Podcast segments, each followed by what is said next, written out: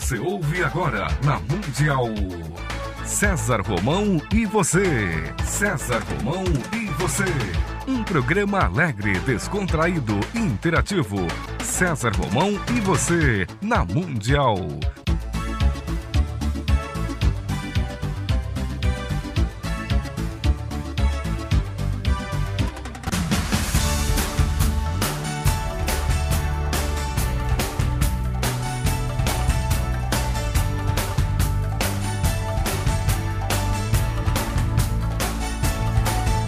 Toda a força pra vencer e o saber pra comandar.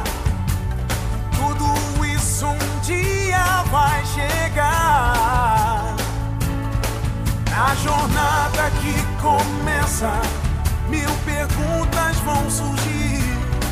Vai achar suas respostas, vai saber aonde ir. Só você vai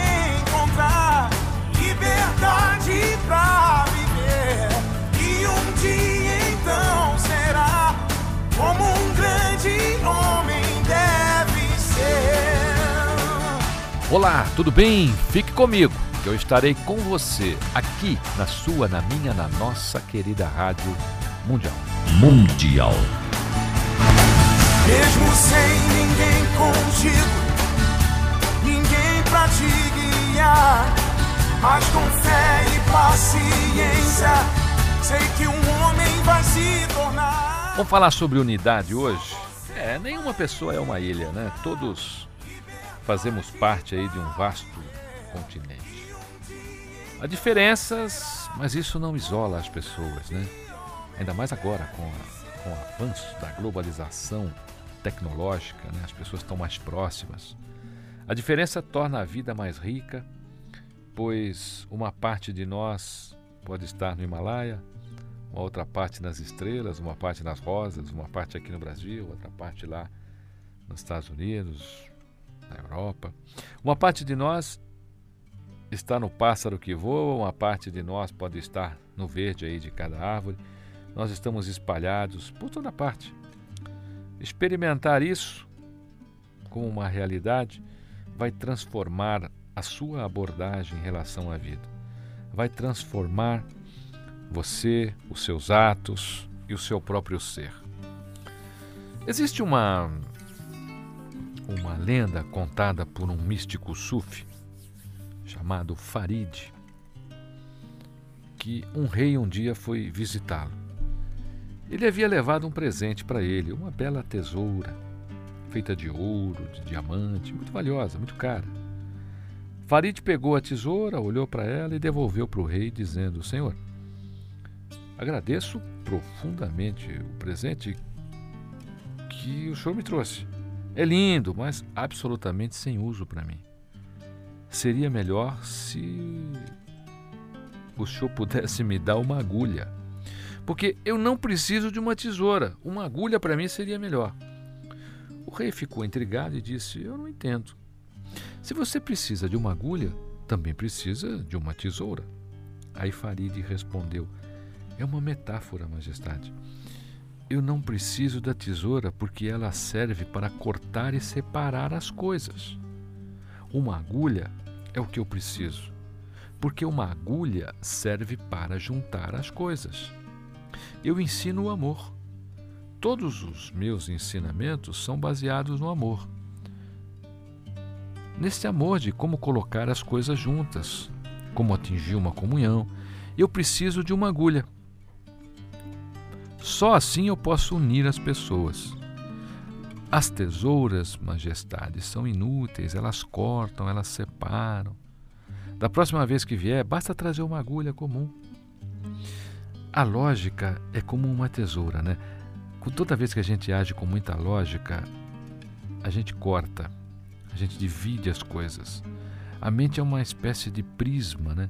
Passe um raio de luz branco por ela, imediatamente ele será dividido em sete cores. Né? Passe uma coisa pela sua mente e ela terá dualidade.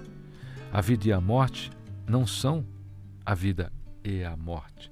A realidade é vida-morte. Deveria ser uma única palavra, né? não duas. E nem mesmo ter um hífen entre elas. Vida-morte é um fenômeno. É um fenômeno. Escuridão-luz é um fenômeno. Negativo-positivo é um fenômeno.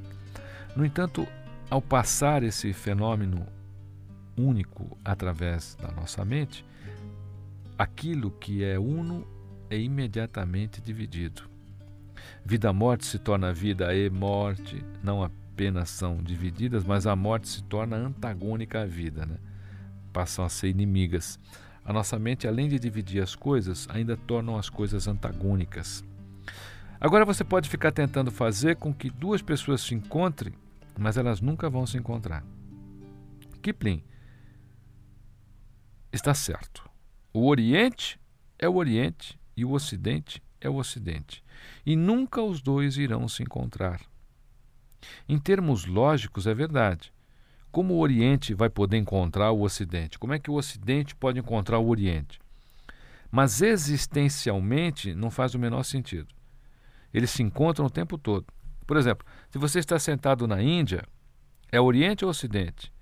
Se você estiver comparando com Londres, será Oriente. Mas se você estiver comparando com Tóquio, será Ocidente.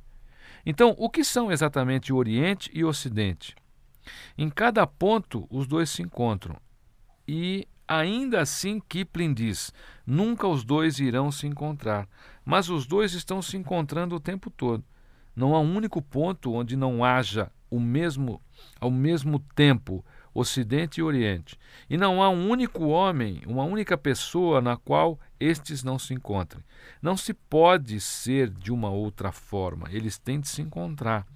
Há apenas uma realidade, um único céu e uma única verdade para você ser uma pessoa feliz, para você realizar tudo aquilo que você acredita.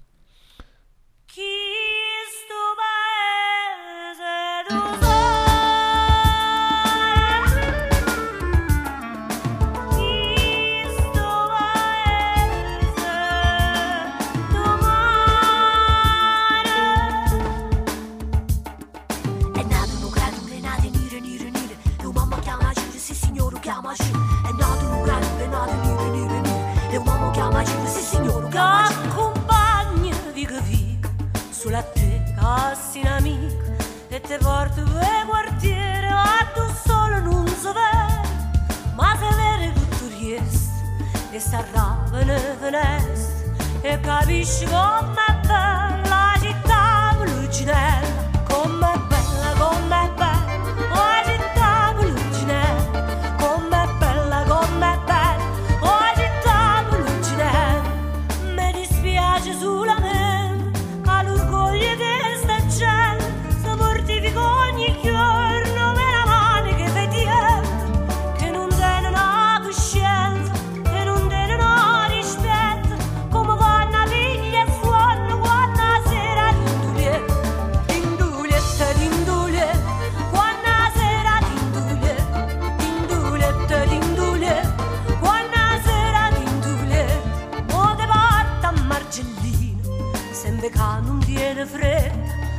i cinque da mattina quando traffico permette è permesso tutte cose. No perché tiene o diritto ma perché se sempre fatto è soltanto per dispietto per dispietto per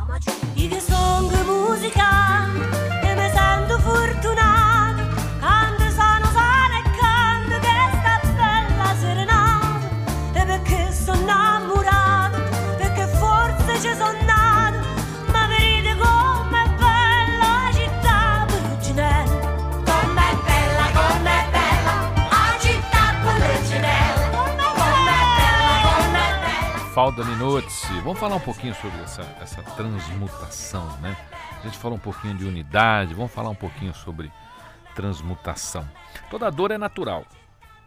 Na realidade, ela precisa ser entendida e muitas vezes aceita. Lutar contra a dor nem sempre é o melhor caminho. É claro que, naturalmente, nós temos medo da dor né, e tentamos evitá-lo. Por isso, muitas pessoas têm evitado o coração e se fixam na mente. É, vivem na mente. Porque o coração traz dor, é verdade, mas apenas porque elas também podem trazer prazeres. É. O coração também traz prazer. E é por isso que ele traz dor. Tudo que traz prazer também pode trazer dor. A dor é uma forma pela qual o prazer chega. E através da agonia que, na realidade, o nosso êxtase entra. Né? Ao tornar-se uma pessoa perspe perspectiva, uma pessoa que começa a olhar as coisas de vários ângulos né? e, ao mesmo tempo, uma pessoa sensitiva, é possível aceitar a dor, talvez até como uma bênção então a qualidade da sua dor começa a mudar. Você não se opõe mais a ela e porque não se coloca mais em oposição, já não é mais dor, né? Acaba se tornando aí aquela aquela coisinha mais ou menos amiga que você já conhece, é um fogo que vai te purificar. Porque o aço é temperado no fogo. É uma transmutação, é um processo no qual o velho parte e o novo chega no qual a mente desaparece e o coração funciona na sua plenitude. Então a vida se torna aí aquela bênção né, que a gente sempre quis. Você viu falar no método Atisra? Preste atenção, pois é um dos grandes métodos aí para, para as pessoas que precisam e gostam de meditar. Quando inspirar, pense que está inspirando todas as misérias de todas as pessoas do mundo. Pense que está inspirando toda a escuridão, toda a negatividade, todo o inferno que existe em toda parte, você está colocando tudo isso para dentro. E deixe que seja absorvido aí no seu coração. Você pode ter lido ou ouvido falar sobre pessoas que propagam de alguma maneira, de maneira ou de maneira errônea, né, coisa do pensamento positivo lá no Ocidente. Eles dizem justamente o oposto, né? mas não, não sabem o que eles estão dizendo. Eles dizem assim: quando você expirar, coloque para fora toda a sua miséria e negatividade. Ao inspirar, inspire a felicidade, a positividade, a alegria. Esse método, o, o método de Atisra, ele é o oposto. Quando você inspirar, inspire a miséria e o sofrimento do mundo, passados, presentes e futuros. E quando expirar, deixe sair toda a alegria, todas as bênçãos que você tiver no seu coração. Expire, derrame-se nessa existência. Esse é o método da compaixão, né? Beba o sofrimento e derrame todas as bênçãos. Você vai ficar surpreso, surpresa, quando fizer isso. No momento em que aceitar o sofrimento do mundo dentro de você, você passa a não se revoltar mais tanto com o mundo, né? E esse sofrimento passa a não ser sofrimento passa a ser um processo de compreensão. O coração transforma a energia imediatamente. O coração é uma força de transformação. Então você bebe da miséria e ela será transformada em contentamento. E aí você devolve isso. Quando você tiver aprendido que seu coração pode fazer essa mágica, esse milagre, essa transmutação, você será uma pessoa capaz de fazer isso sempre. Tenta. É um dos métodos mais práticos. É simples e traduz resultados imediatos. Faça isso hoje. Tenta, experimenta. Essa é uma das abordagens de Buda, de Osho e de todos os discípulos destas pessoas. Atisra é um de seus discípulos, discípulos de Buda. E ele segue a mesma tradição, a mesma linha. E Buda dizia seguidamente para os seus discípulos: Venham e vejam. E ri passicou são pessoas científicas. O budismo é uma religião, é uma religião científica. É por isso que o budismo está conquistando aí cada vez mais terreno no mundo. Conforme o mundo vai se tornando mais inteligente, Buda se torna cada vez mais importante. É assim que deve ser. Quanto maior o número de pessoas que se informam sobre a ciência, maior será o apelo de Buda. e também de Cristo. Ele convencerá, ele, Buda e também Cristo, a mente científica. Porque eles dizem qualquer coisa que eu esteja dizendo pode ser colocada em prática. Não digo para você acredite em mim. Eles dizem experimente isso e somente depois, se você sentir o mesmo, acredite no, no que digo, do contrário, não é preciso acreditar. Tanto Cristo como Buda ainda vão despertar a mente científica. Cristo talvez o faça primeiro, né? Porque através dos seus ensinamentos, através de tudo aquilo que ele sempre pregou, hoje nós vivenciamos coisas que já estavam lá, ditas e experimentadas por ele. Então, a nossa, a nossa mente científica precisa saber como é que anda também o nosso coração, não é verdade? Como é que anda também o nosso coração. E por falar em coração, a gente vai falar um pouquinho de romantismo com Mafalda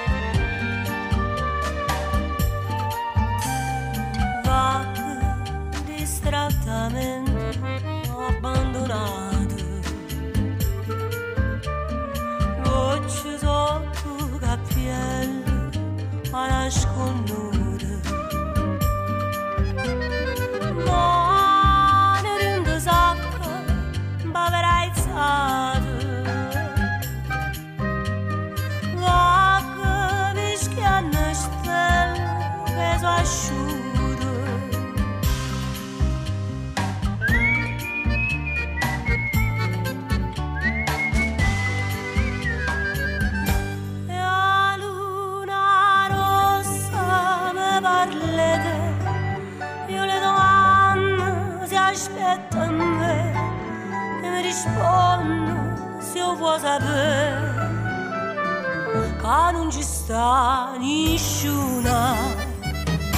Ehi, dica ancora che aspetta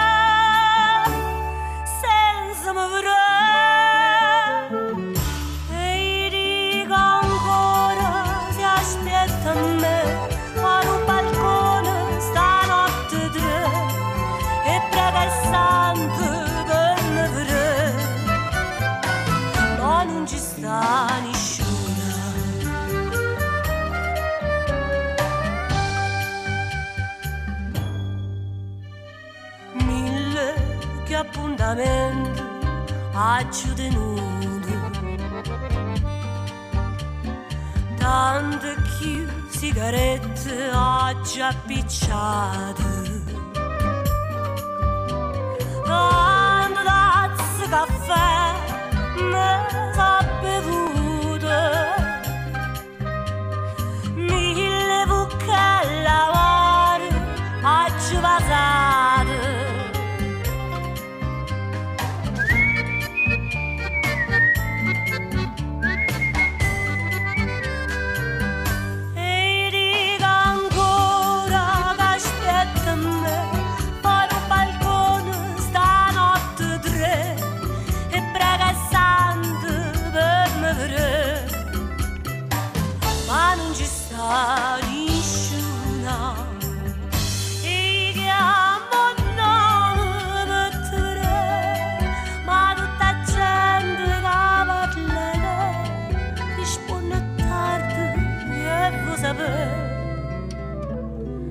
قانون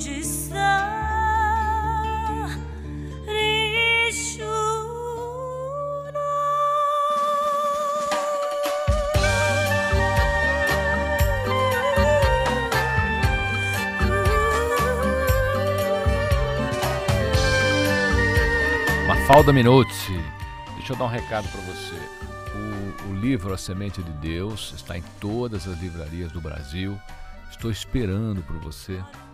Estou aguardando a sua leitura, a sua crítica do livro A Semente de Deus.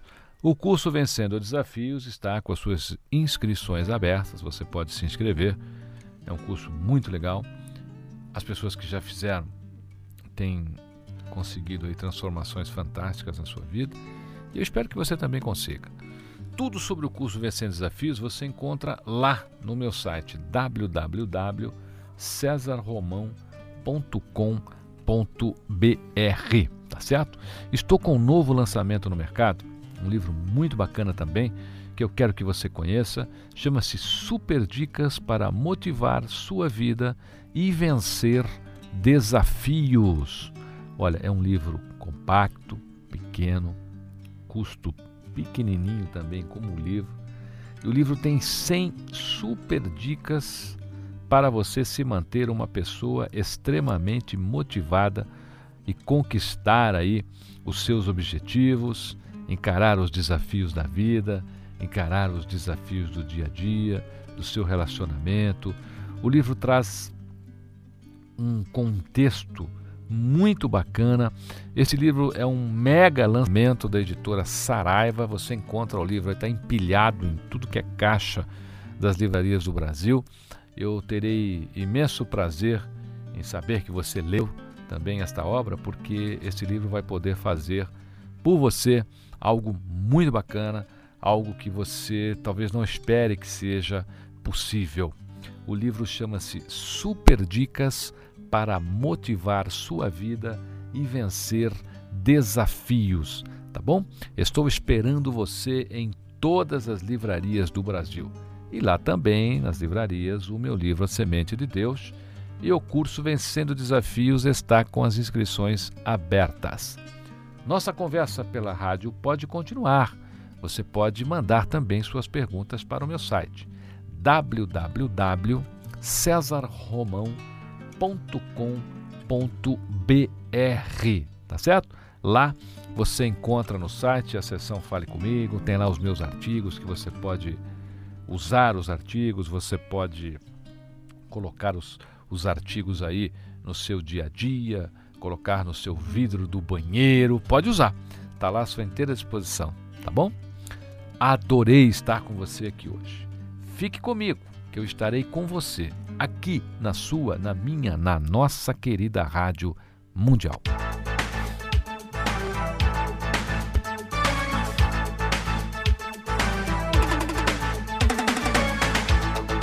Você ouviu na Mundial. Programa César Romão e você.